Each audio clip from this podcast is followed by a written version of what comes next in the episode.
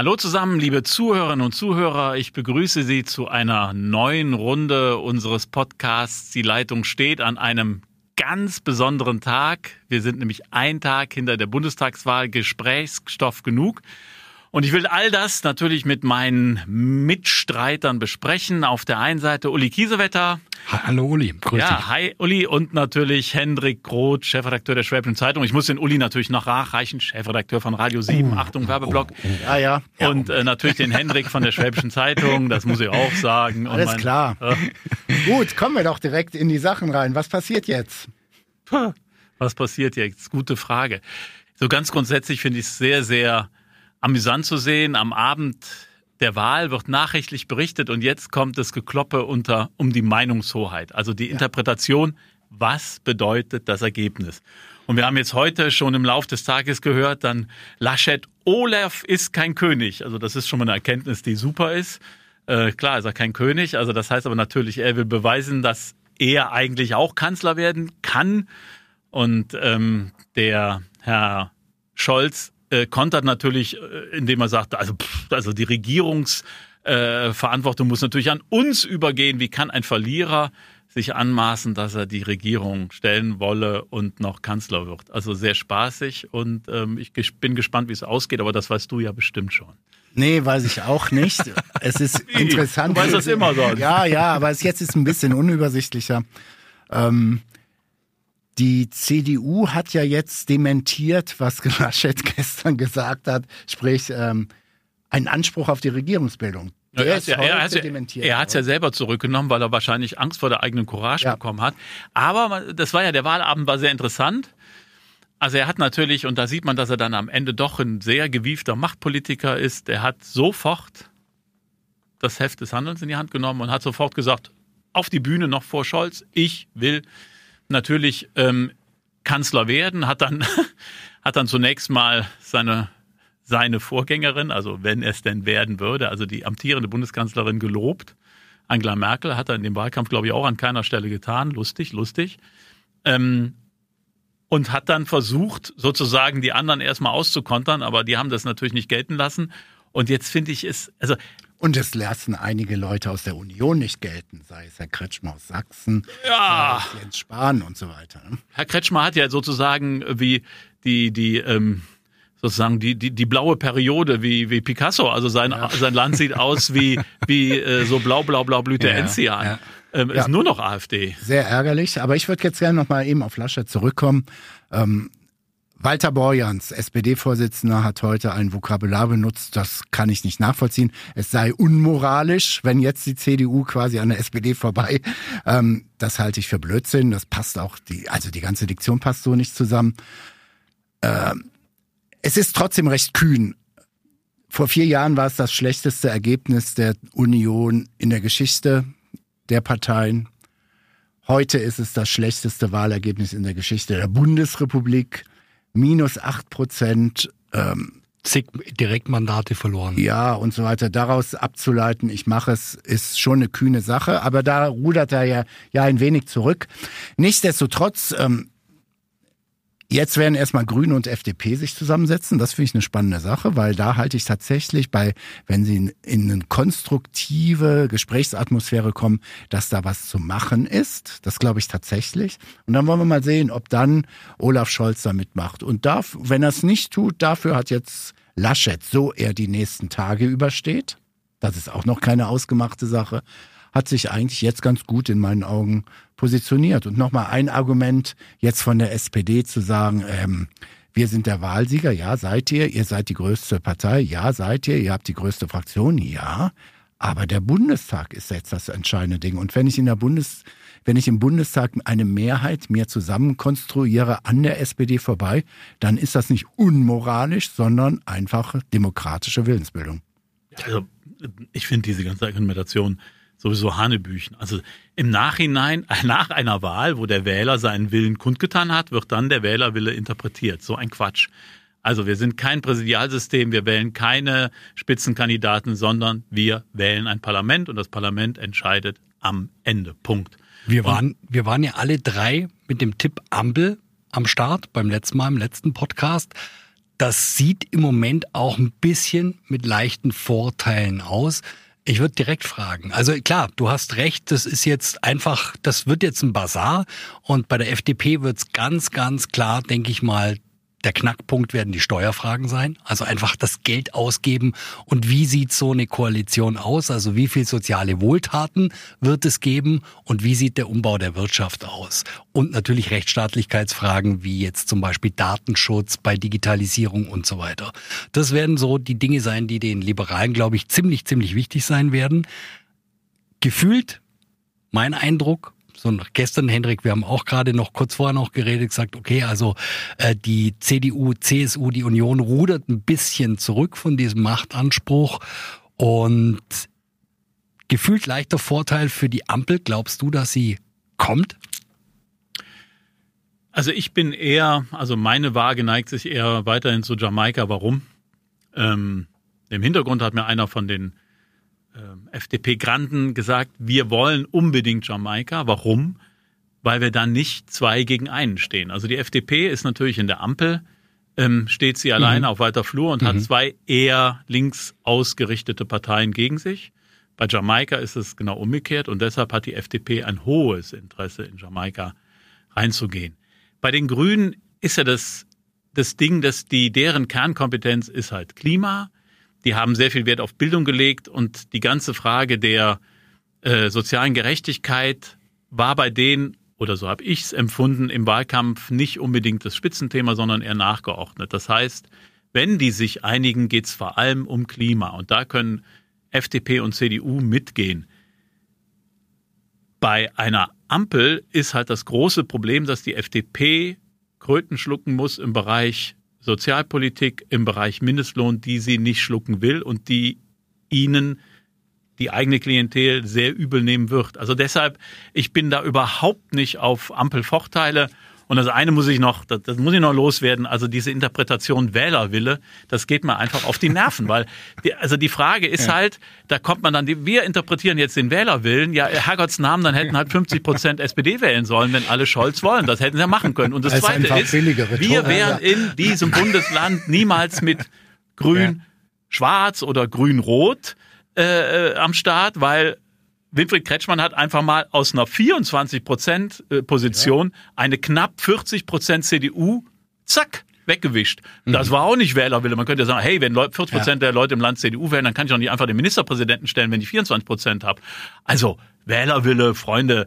Ähm, ich kann mich gut an meine Pubertät erinnern, denn da gab aha, es eine aha. Wahl 1976, die hat Helmut Kohl sensationell gewonnen mit weit über 48 Prozent. Mhm. Und trotzdem hieß anschließend der Kanzler weiterhin Helmut Schmidt, weil er mit der FDP einfach über 50 Prozent gekommen so, ist. Genau. Also das sind so die Debatten, die da geführt werden. Ich komme jetzt auch mal eben zu Jamaika und stimme dir in einigen Bereichen zu. So wie es aussieht, glaube ich, dass zum Beispiel die grünen Führung, die jetzt handelt in Berlin, ähm, die hätte mit Jamaika persönlich überhaupt kein Problem. Es ist dann wohl eher die Basis. Absolut. Mhm. Und es gibt einen anderen Gedanken, der ähm, letzte Woche mir ein Grüner gesagt hat. Ähm, der sagte, hören Sie mal zu, wir wir hatten den Traum, als wir da so um die 25, 28 herum, dass wir der bestimmende Faktor im linksbürgerlichen Mitte-Links-Spektrum mhm. würden. Äh, das hat uns jetzt die SPD geklaut. Wir sind wieder die Nummer zwei in diesem Spektrum. Ja, wenn sie jetzt in eine Regierung mit CDU und FDP kommen, könnten die Grünen diese Erzählung wieder aufnehmen. Wir sind die konstruktive Partei der Mitte-Links-Bewegung, nennen wir es so. Und wir sind in der Regierung und wir kämpfen für unsere Ziele. Also man kann da schon was draus stricken. Ähm, die Frage ist tatsächlich, ob es die Basis mitmacht. Aus Profilierungsgründen wäre sogar die, die Jamaika-Koalition für die Grünen einfacher, weil sie dann in Alleinstellungsmerkmal. Ganz genau. In der SPD-Koalition, also gemeinsam mit der SPD, hätten sie natürlich die Gefahr, dass sie so ein so ein Merkel-Phänomen erleiden. Dass Aber also dann hast SPD, du wieder das 2 gegen 1. Ja, und dass, die, dass die SPD sie erdrückt, weil die SPD ja in einem ganz ähnlichen Spektrum dann fischt und natürlich sich auch die Klimapolitik komplett auf die Fahnen schreiben wird. Also von daher, Ich bin da noch, noch sehr unsicher, aber ich habe auch wirklich keine, dass man hier steht und sagt, das wird mit Sicherheit äh, Ampel oder Jamaika. Finde ich, kann ich an der Stelle überhaupt nicht prognostizieren. Was ein super Move ist, das muss man Christian Lindner wirklich sagen, das war ein genialer Move, den er da gestern Abend losgetreten hat, zu sagen, wir verhandeln erst mit den Grünen und jetzt kam mhm. die Meldung, sie beginnen Quasi das Heft mit den Grünen. in die Hand genommen. So, dann kommen sie natürlich als geschlossener Block, der die gleiche Größe hat wie der größere Partner, zusammen mit den Grünen hin, haben die, wenn das funktionieren würde, wenn auch da alle mitspielen bei den Grünen, haben die großen Brocken aus dem Weg geräumt und können jetzt sagen, passt auf, CDU und SPD, ihr könnt euch bewerben. Wer gibt uns beiden mehr? Ganz genau. Und Nummer, Nummer drei und Nummer vier bestimmen den Kanzler. Ja, klar. Wir können es ja mal so durchspielen. Wir, wir identifizieren drei, vier Politikbereiche, wo wir sehr nah miteinander sind, was wir mhm. wollen. Und dann äh, sehen wir zu, dass wir es da umsetzen, auch personell. Wir können ja auch ein bisschen Ministerien anders herumstricken und so weiter und so fort, so dass FDP und Grüne sagen, wir haben auf Augenhöhe miteinander das und dieses vereinbart. Und jetzt komm mal, Olaf und Arne. Ja, ich finde, dass die Nummer drei oder die Nummer vier äh, den Kanzler bestimmen, ja, so what? Also ich meine, ja. die kleine FDP hat schon mal ähm, Helmut Schmidt stehen lassen und sich Helmut Kohl, äh, äh, Entschuldigung, äh, ähm, doch Helmut Kohl, äh, Helmut Kohl zugewandt. Ähm, damals hatte sie, glaube ich, sieben oder acht Prozent, wenn ich mich so recht erinnere. Also 8,4, ich erinnere mich. ja, ja, ja. Also das heißt, hey. die kleinste, die kleinste Partei damals in einem, in einem Dreiparteiensystem hat dann entschieden, ja. wer, wer Kanzler ist. Ja, so gehen ist das mal, halt in der Demokratie. Gehen wir mal ganz kurz weg. Also ob Jamaika oder Ampel, äh, bleibt dabei bei, bei Ampel Vorteile, komme ich nachher aber gleich nochmal zu. Also jetzt gehen wir mal davon aus, wir sind uns relativ einig. Große Koalition wird es keine mehr geben. Never ever. Never ever? Was sagst du, Hendrik? Sag niemals nie. äh, ich bin genau zwischen euch beiden, um es einfach auszudrücken. Das ist eine blöde Position, aber ich bin genau dazwischen. Ähm, die Frage, die ich mir stelle, ist, ein Dreierbündnis ist immer schwieriger zum Regieren. Das ist jetzt eine Binsenweisheit. Aber auf der anderen Seite, vielleicht kommen wir endlich mal wieder dahin, dass wir mehr über mehrheitsfähige Ideen, über Konkurrenz von Ideen reden und Konkurrenz von Lösungen. Steckt da auch nicht vielleicht für die etwas festgefahrene Bundespolitik und Bundesregierung eine Chance drin? Ja, ich finde, das ist überfällig. Also wir sind ja äh, die, die Angela Merkel hat mit ihrer großen Beliebtheit eigentlich den Trend überdeckt, der schon längst sich, sich vollzogen hat, dass wir keine Volksparteien mehr haben. Also nur die Beliebtheit der Angela Merkel hat dafür gesorgt, dass die CDU weiterhin in solchen, solchen Größenordnungen geblieben ist. Und ähm, wir haben ja gesehen, wie diese, wie diese übermächtige ähm, Führung dann teilweise auch zu einer Erstarrung bei den Zukunftsthemen geführt hat. Und deshalb finde ich das überfällig. Und nochmal, der Wählerwille ist doch, kann mich da irgendwie fest, festfressen am Wählerwillen. wenn, wenn die Wähler sozusagen so, wie soll man das sagen, so divers entscheiden, dann hat man halt die Pflicht als Politik zu sagen, okay, wir müssen uns zusammentun mhm. und so diese verschiedenen Strömungen, also mehr Klima, aber bei der FDP auch eine Ausrichtung auf, auf Wirtschaftspolitik, äh, ähm, meinetwegen bei der CDU trotzdem einen ganz starken Fokus auf europäische Einigung. Also das heißt, da muss ich da zusammenbringen. Das ist mein Job. Und wenn man da jetzt weinen steht und sagt, das ist so ein furchtbares Ergebnis, wir kriegen, ja, dann, wir können nicht so lange wählen, bis wir ein neues Volk haben, sondern wir müssen uns zusammenraufen. Das ist der Auftrag, den der Wähler erteilt hat. Und dann sollen die mal gefälligst ihren Job machen. Und zwar pronto. Aber das haben sie doch auch alle angekündigt. ja, wir werden sehen, wie lange sich das hinzieht. Ne? Also das also, müssen wir mal gucken. Ja, aber hatten wir es beim letzten Mal schon davon, von, von den Konstellationen und ich glaube, das ist nicht das Schlechteste. Ich glaube, dass, dass die Bewegung da reinkommt und dass endlich mal wieder die Ideen, nicht das Schachern, nicht das Personal. Klar wird das jetzt ein Bazar werden. Der, der Hendrik hat es, glaube ich, beim letzten Mal gesagt, wenn Lindner da mitregiert, dann will er Finanzminister werden. Ja? Und das wird der Preis sein, den ihm vermutlich egal ob es jetzt Armin Laschet oder X, wir wissen es ja noch nicht, oder Olaf Scholz ist. Das wird, glaube ich, äh, alles noch auf dem Bazar verhandelt vorher. Aber dann in der Regierung einfach sich endlich mal wieder den Sachfragen zuzuwenden und einfach auch nochmal aus unterschiedlichen Perspektiven. Ich habe den Henrik gerade gefragt, ich weiß es nicht mehr, ich muss es nachrecherchieren, können auch gerne die Zuhörer dann machen. Es gibt wohl eine Kneipe in Berlin, die heißt Sterntaler oder äh, irgendwie so in diese Richtung. Da sitzen immer die Grünen und die Liberalen zusammen und unterhalten sich da in so einem losen Kreis. Henrik hat das auch schon angedeutet, so wie früher Schwarz-Grün bei der Pizza Connection. Und die können da gar nicht so schlecht miteinander. Und das doch auch vernünftig, dass wir da einfach ein bisschen mehr reinbekommen und gestern war wirklich, ähm, ihr habt das beide auch so äh, kommentiert, ein absolutes Patt. Also da war ja nichts wirklich rauszulesen. Frage noch an dich, Uli, vom Henrik Weisis, der wird's gleich sagen. Hätte Olaf Scholz, hätte rette hätte if my aunt, Punkt, Punkt, Punkt. Ähm, hätte Olaf Scholz sagen sollen, ich schließe Rot, Grün, Rot kategorisch aus, hätte er dann noch drei, vier Prozentpunkte mehr gezogen, die jetzt panisch noch irgendwie Union gewählt haben? Ich hätte das an seiner Stelle getan. Er hat es ja, er hat es ja durch die Blume versucht, auch bei der letzten Abschlussrunde, durch die inhaltlichen Forderungen, die er da gestellt hat, zu tun.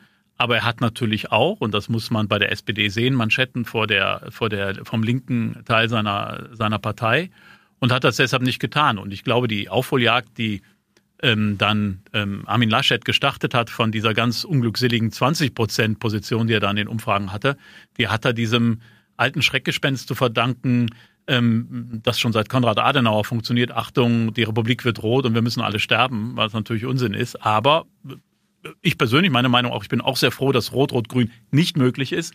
Das will ich nicht, aber meine persönliche Meinung. Und ähm, damit hat er natürlich es Armin Laschet ermöglicht, die letzten drei, vier Prozent, die er nochmal gut gemacht hat, zu bekommen. Von daher ähm, hätte es ihm gut getan, aber innerparteilich hätte es ihm halt nicht gut getan. Mhm. Denn Saskia mhm. Esken hat ja genau. schon von Rot-Rot-Grün geträumt. Mhm. Und ich meine auch nochmal, diese, dieses Ding, jetzt kommt der große Aufbruch. Ich finde, Grüne und FDP stehen jetzt in der Pflicht, für diesen Aufbruch zu sorgen. Mhm. Übrigens auch eine der interessantesten Wahlgrafiken, wenn man mal anguckt, wie die Verteilung der Wählerstimmen in der Altersverteilung ist. Wir haben 22 Prozent der unter 30-Jährigen haben FDP gewählt und 23 Prozent die Grünen. Mhm. Und da sind die, die Großpartei, also die ehemaligen Volksparteien bei 8 Prozent und dann setzt sich das sozusagen umgekehrt fort. Im Alter ist dann, äh, sind SPD und CDU bei fast bei 30 Prozent und Generation und, und FDP dann. Also die haben die Pflicht, weil sie haben ganz junge Wähler hinter sich, da was, ähm, zu, tun, was ja. zu erneuern. Was ich nur sehe, ist also auch sowohl bei, CD, bei der CDU als auch bei der SPD, das sind ja genau die alten Töpfe, die jetzt da mhm. vor sich hinköcheln. Also wir haben dann da den Herrn Heil und wir haben natürlich immer noch den Herrn Scholz und die tun immer so, als seien sie vorher nicht in der Regierung gewesen. Also zwölf Jahre, ja. zwölf Jahre unter Merkel. Ja, lustig. Aber ich will mal Einspruch, wirklich ja, Einspruch gegen die Grundmelodie der letzten fünf Minuten und vielleicht wird's dann noch mal lustig. Ähm, ich fand jetzt äh, die Bilanz dieser großen Koalition nicht so verheerend. Und ich fand auch einen Grundtenor in diesem Wahlkampf, hauptsächlich von der Opposition, dass wir hier quasi äh, kurz davor sind, äh, nicht ein Drittwelt, sondern ein Viertweltland zu sein, dass die Ungerechtigkeit zum Himmel stinkt und so weiter. Ähm, nehme ich so nicht wahr. Ich halte diese Regierung, nehmen wir jetzt mal Afghanistan raus, im Großen und Ganzen hat diese Regierung funktioniert auch wenn, man, wenn wir als Journalisten regelmäßig kritisiert haben, alles Mögliche kritisiert haben. Aber ich behaupte jetzt mal die steile These im Zuge dieser Corona-Pandemie, dass Millionen, Hunderte von Millionen Menschen ihr Land gerne mit der Bundesrepublik Deutschland eingetauscht hätten. Und dementsprechend sage ich jetzt mal, gut Leute, okay, logisch, dass nach 16 Jahren Kanzlerschaft einer Person mhm. mal was Neues her muss. Alles geschenkt. Und ich bin auch bei dir, dass ähm, es jetzt an den Grünen und der FDP liegt, da mal mhm. Schwung reinzubringen. Aber die Grundbilanz der Schwarzen wie der Roten kann sich eigentlich sehen lassen. Und das meine ich im internationalen Vergleich, dass wir dann im Nationalen mit unserer Bauchnabeloptik, äh, äh, dass wir sagen, ja, hier kann es besser werden, da kann es besser werden. Ja, logisch. Aber nochmal, im Vergleich, sorry, ich denke, wir stehen deutlich besser da als heute Frankreich. Reden wir gar nicht von den Brexit-Briten mhm. und so weiter. Sind also, die Regale leer. Also gucken wir einfach mal und gucken wir mal ein bisschen entspannter in die Zukunft. Ich glaube, da sind je konstruktiver und je, ja, ja, also da bin ich, da muss ich ja mal, also mal Dampfschiffe fahren auch immer noch übers Meer und man fühlt sich ganz wohl, aber trotzdem fahren die tierisch ja. langsam.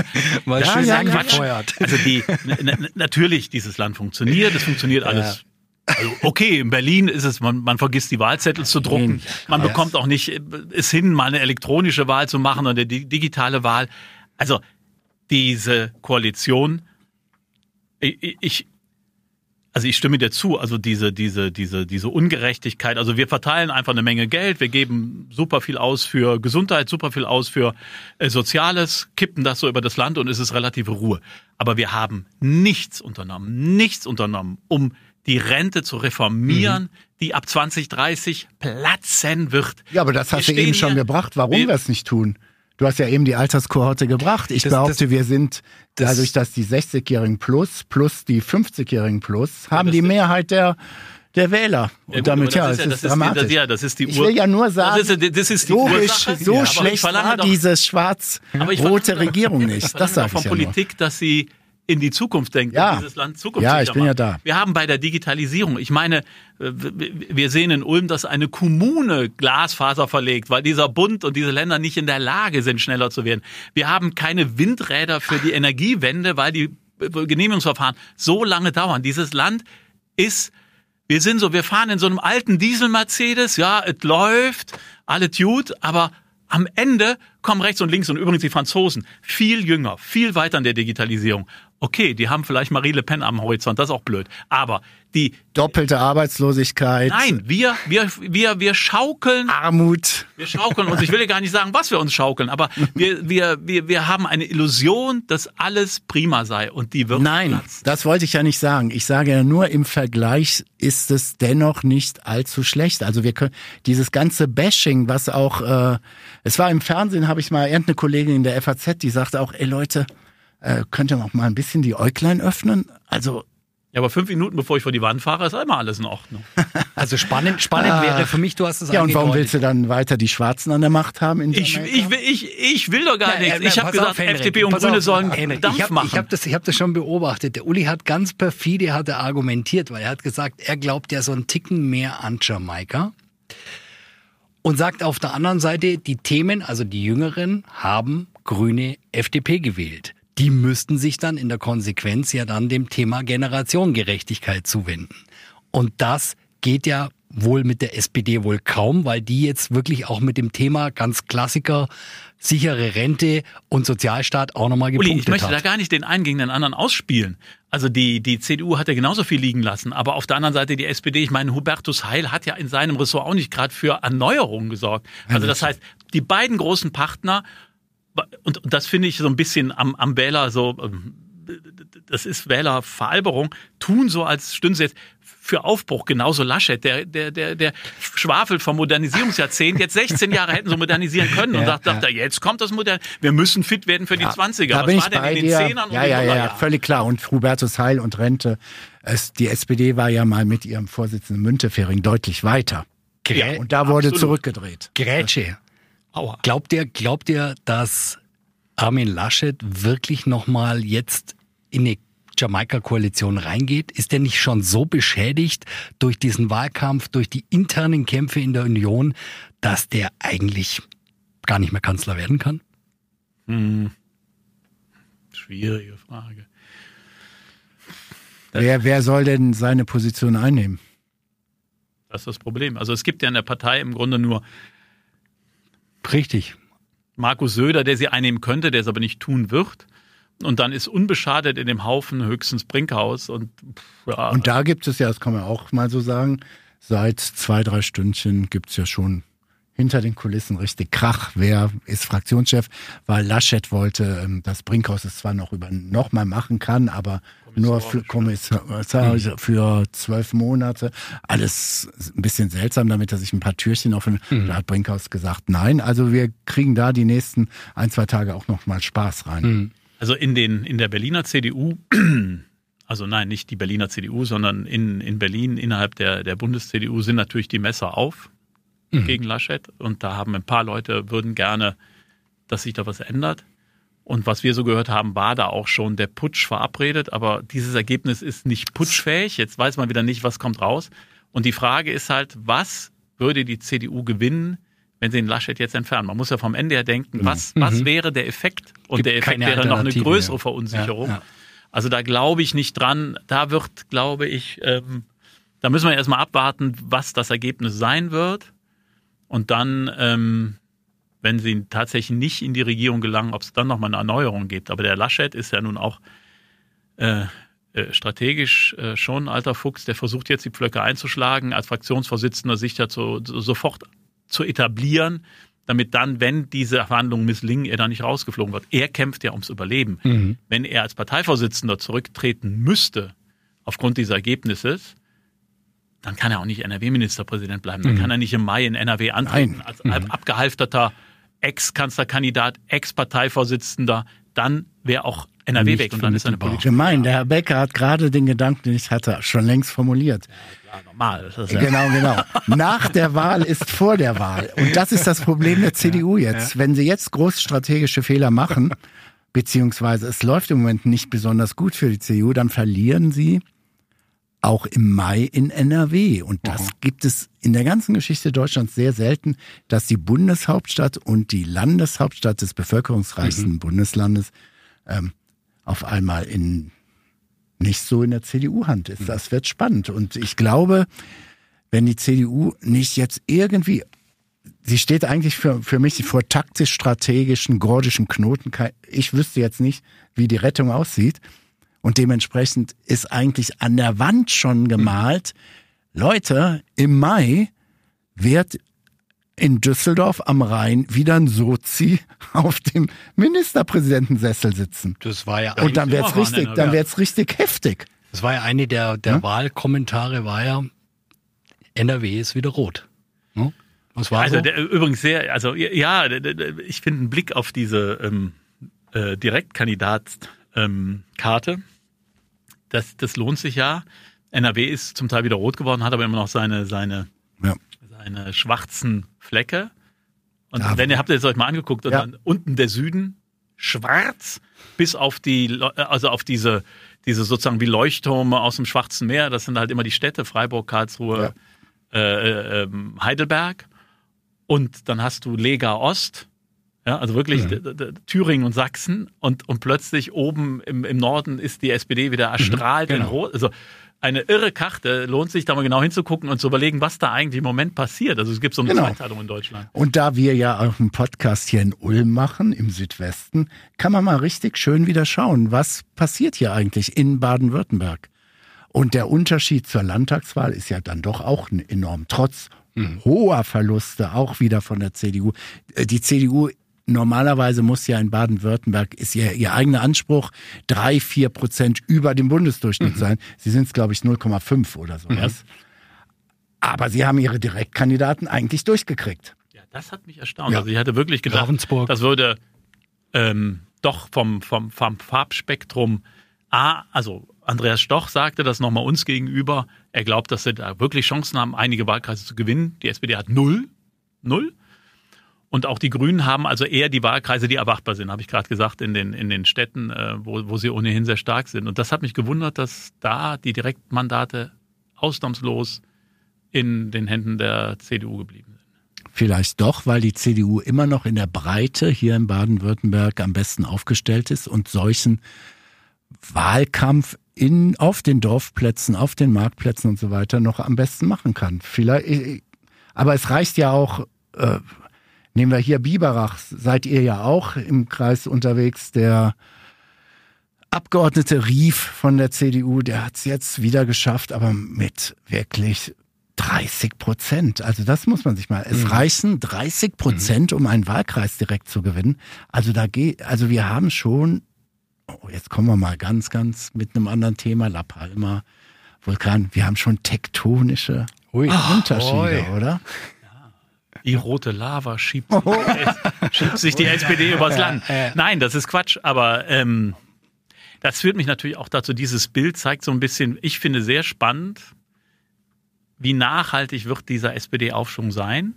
Mhm. Wir haben ja nun alle als Journalisten uns die Finger wund geschrieben, die große alte Volkspartei ist keine Volkspartei mehr. Wir sehen ähm, sie bei 12 bis 15 Prozent. Jetzt hat Frau Schwesig oben im Norden ja. natürlich ein Sensationsergebnis eingefahren und auch Scholz hat 38, 5, eigentlich das Scholz-Ergebnis ist ja. eine Sensation und das muss man, das muss man ihm auch mhm. wirklich an die Brust helfen und sagen, das war sensationell, sensationelles äh, zugeschnitten auf ihn mit mit einer sensationellen Kampagne. Also muss man anerkennen, das war richtig groß. Und vielleicht wäre es so aus aus demokratietheoretischer Sicht zu sagen, ja, jetzt sollen die mal die Regierung mhm. führen. Mhm. Und entweder machen sie es herausragend und, und sie können gegen den Trend von noch vor wenigen Monaten sich wieder aus diesem Tief ganz herausarbeiten.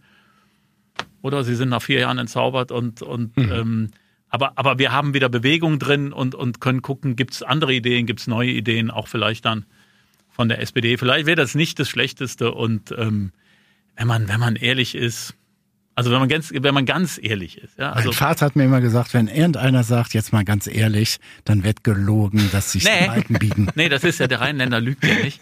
Das, der interpretiert. Der, der, der interpretiert. Der, interpretiert. Deshalb hat der Laschet ja auch. Der, ich glaube, ich glaube ja, also das noch, ich, ich glaube ja, also da bin ich besser. Also mit dem rheinischen Akzent kann man in Deutschland nicht Kanzler werden. Konrad Adenauer war eine Ausnahme. Konrad Adenauer war nach dem Krieg. Aber alle anderen, die, die das schwere Rheinische, den Singsan haben, sind so, die sind so unseriös und hören sich nach Karneval an, dass das nicht geht. So, das glaube ich ganz bestimmt. Ähm, aber jetzt habe ich den Faden verloren. Mach du mal Es ist, ist aber ein bisschen so, wie ich finde eigentlich, wir haben, München kommt. Ja, ja mag sein. Ja, ja. Hassen wir, wie auch immer. Ich glaube, wir haben genügend. Ich, ich würde einfach mal sagen, Leute, lasst uns mal die nächsten zwei, drei Wochen ins Land gehen. Dann können wir auch noch mal schön über einen Baden-Württemberg-Podcast reden. Denn meines Wissens, vielleicht habe, vertue ich mich jetzt, aber es gibt einen CDU-Parteitag am 13. November oder sowas. Hier auf Landesebene. Will sagen, auch hier ist Druck im Kessel. Mhm. Ganz erheblich. Aber wo du gerade beim Land bist, also Manuela Schwesig war jetzt nun wirklich eine Persönlichkeitswahl und wirklich ein super, super Ergebnis.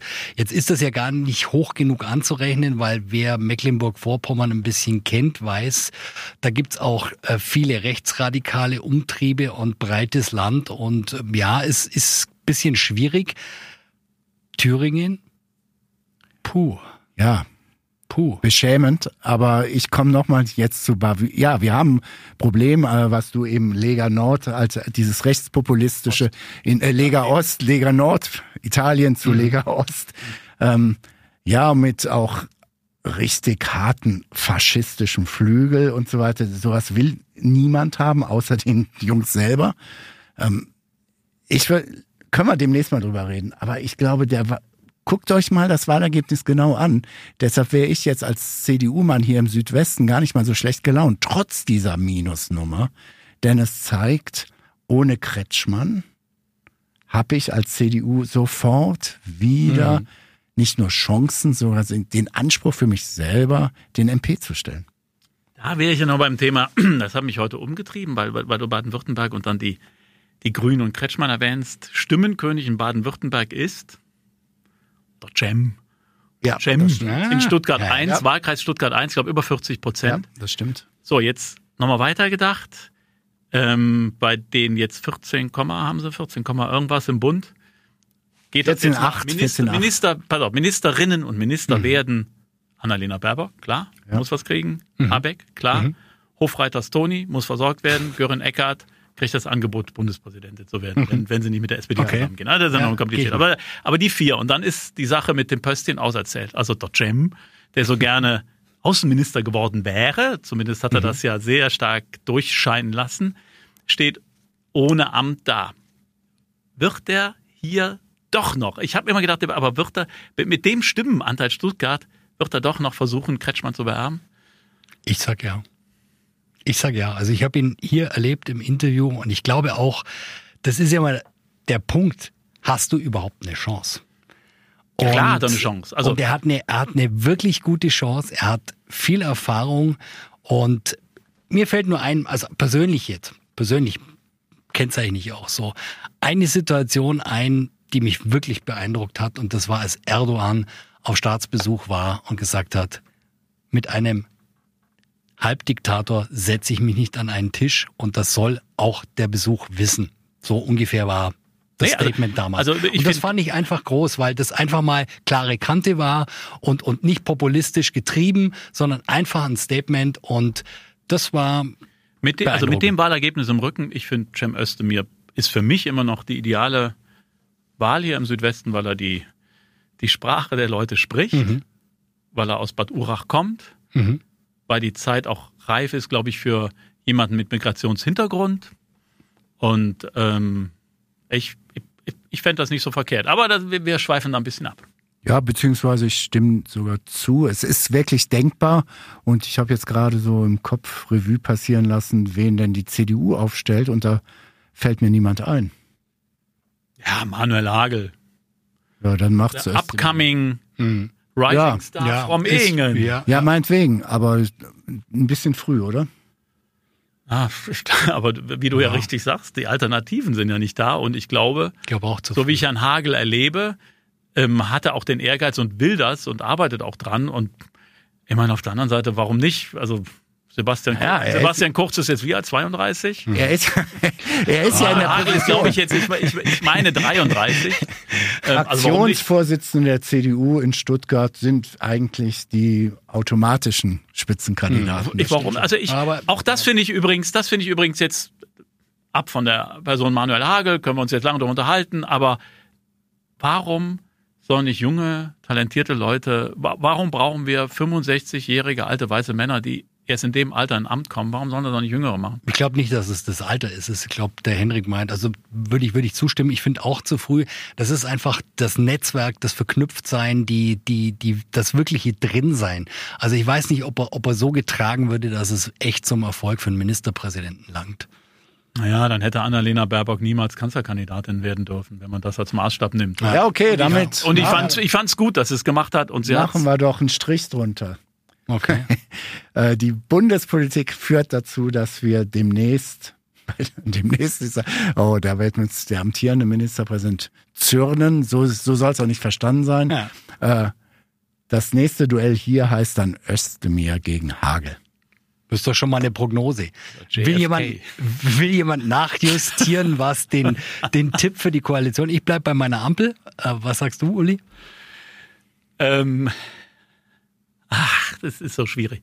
Also ich neige aus, aus, also aus den strategischen Gründen, die die einzelnen Protagonisten haben, neige ich eher zu Jamaika und dass die Angst der SPD davor sehr groß ist, zeigt dieses, die versuchen eine Öffentlichkeit herzustellen, dass sie sagen, das ist eigentlich ein Unding, wenn die sich zusammentun. Das versuchen wir mit aller Macht. Aus, aus strategisch-inhaltlichen Gründen, glaube ich, ist es da einfacher am Ende. Scholz hat heute gesagt, das war auch wirklich klug und sehr geschickt. Ähm, wieso? Wo, wo ist das Problem? Wir haben eine sehr hervorragende, wirklich sehr, sehr gute Geschichte mit den Liberalen, sozialliberal unter Willy Brandt und Helmut Schmidt. Dann haben wir eine hervorragende, sehr gut funktionierende Schröder-Joschka Fischer-Nummer. Wir Sozialdemokraten sind quasi die natürlichen Kameraden, Genossen oder wie auch immer wir es definieren wollen für Liberale und Grüne. Und das mache ich jetzt. Klang also. eben super, als ich das zum ersten Mal gehört habe. Ich bin dann näher bei Uli Becker hier. Ja, da gibt es eine gewisse Dynamik. Wollen wir mal sehen. Da ist da der Teufel im berühmten kleinen Detail. Und vielleicht ist es dann tatsächlich so, dass am Ende von, da sag ich mal, am Ende der nächsten sechs Wochen auf einmal so er überlebt, Armin Laschet den Anruf bekommt, können wir mal reden. Was kommt, ich was, muss noch, noch, ja. noch einmal eingrätschen. Du hast das gerade gesagt, den Unterschied in dieser Prognose könnte Olaf Scholz machen, weil der, und das habe ich wirklich in den letzten zwei Monaten, da muss ich den Hut ziehen. Also wir haben ja alle gelästert über mhm, Scholz so matt und der mhm. bewegt sich nicht und macht die Merkel. Aber ich finde, Olaf Scholz hat das strategisch glänzend gespielt und er ist als, als Person so viel souveräner als sein Gegenüber aus NRW.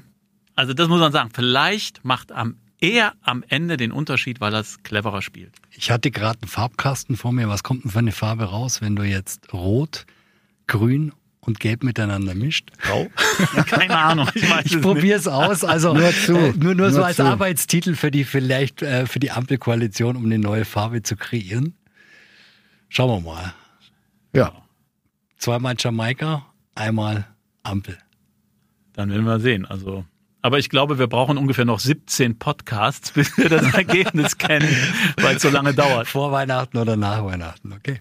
Alles klar. Okay. Okay, dann bedanke ich mich für die Aufmerksamkeit äh, und äh, bei meinen Mitstreitern natürlich auch für einen unterhaltsamen und für eine unterhaltsame, oh, gute halbe, dreiviertel Stunde. Und äh, wie gesagt, wir hören uns wieder und sind dann vielleicht schon wieder ein Garantiert schlauer. schlauer. Garantiert. Okay, Danke. bis dann. Ciao. Bis dann. Ciao.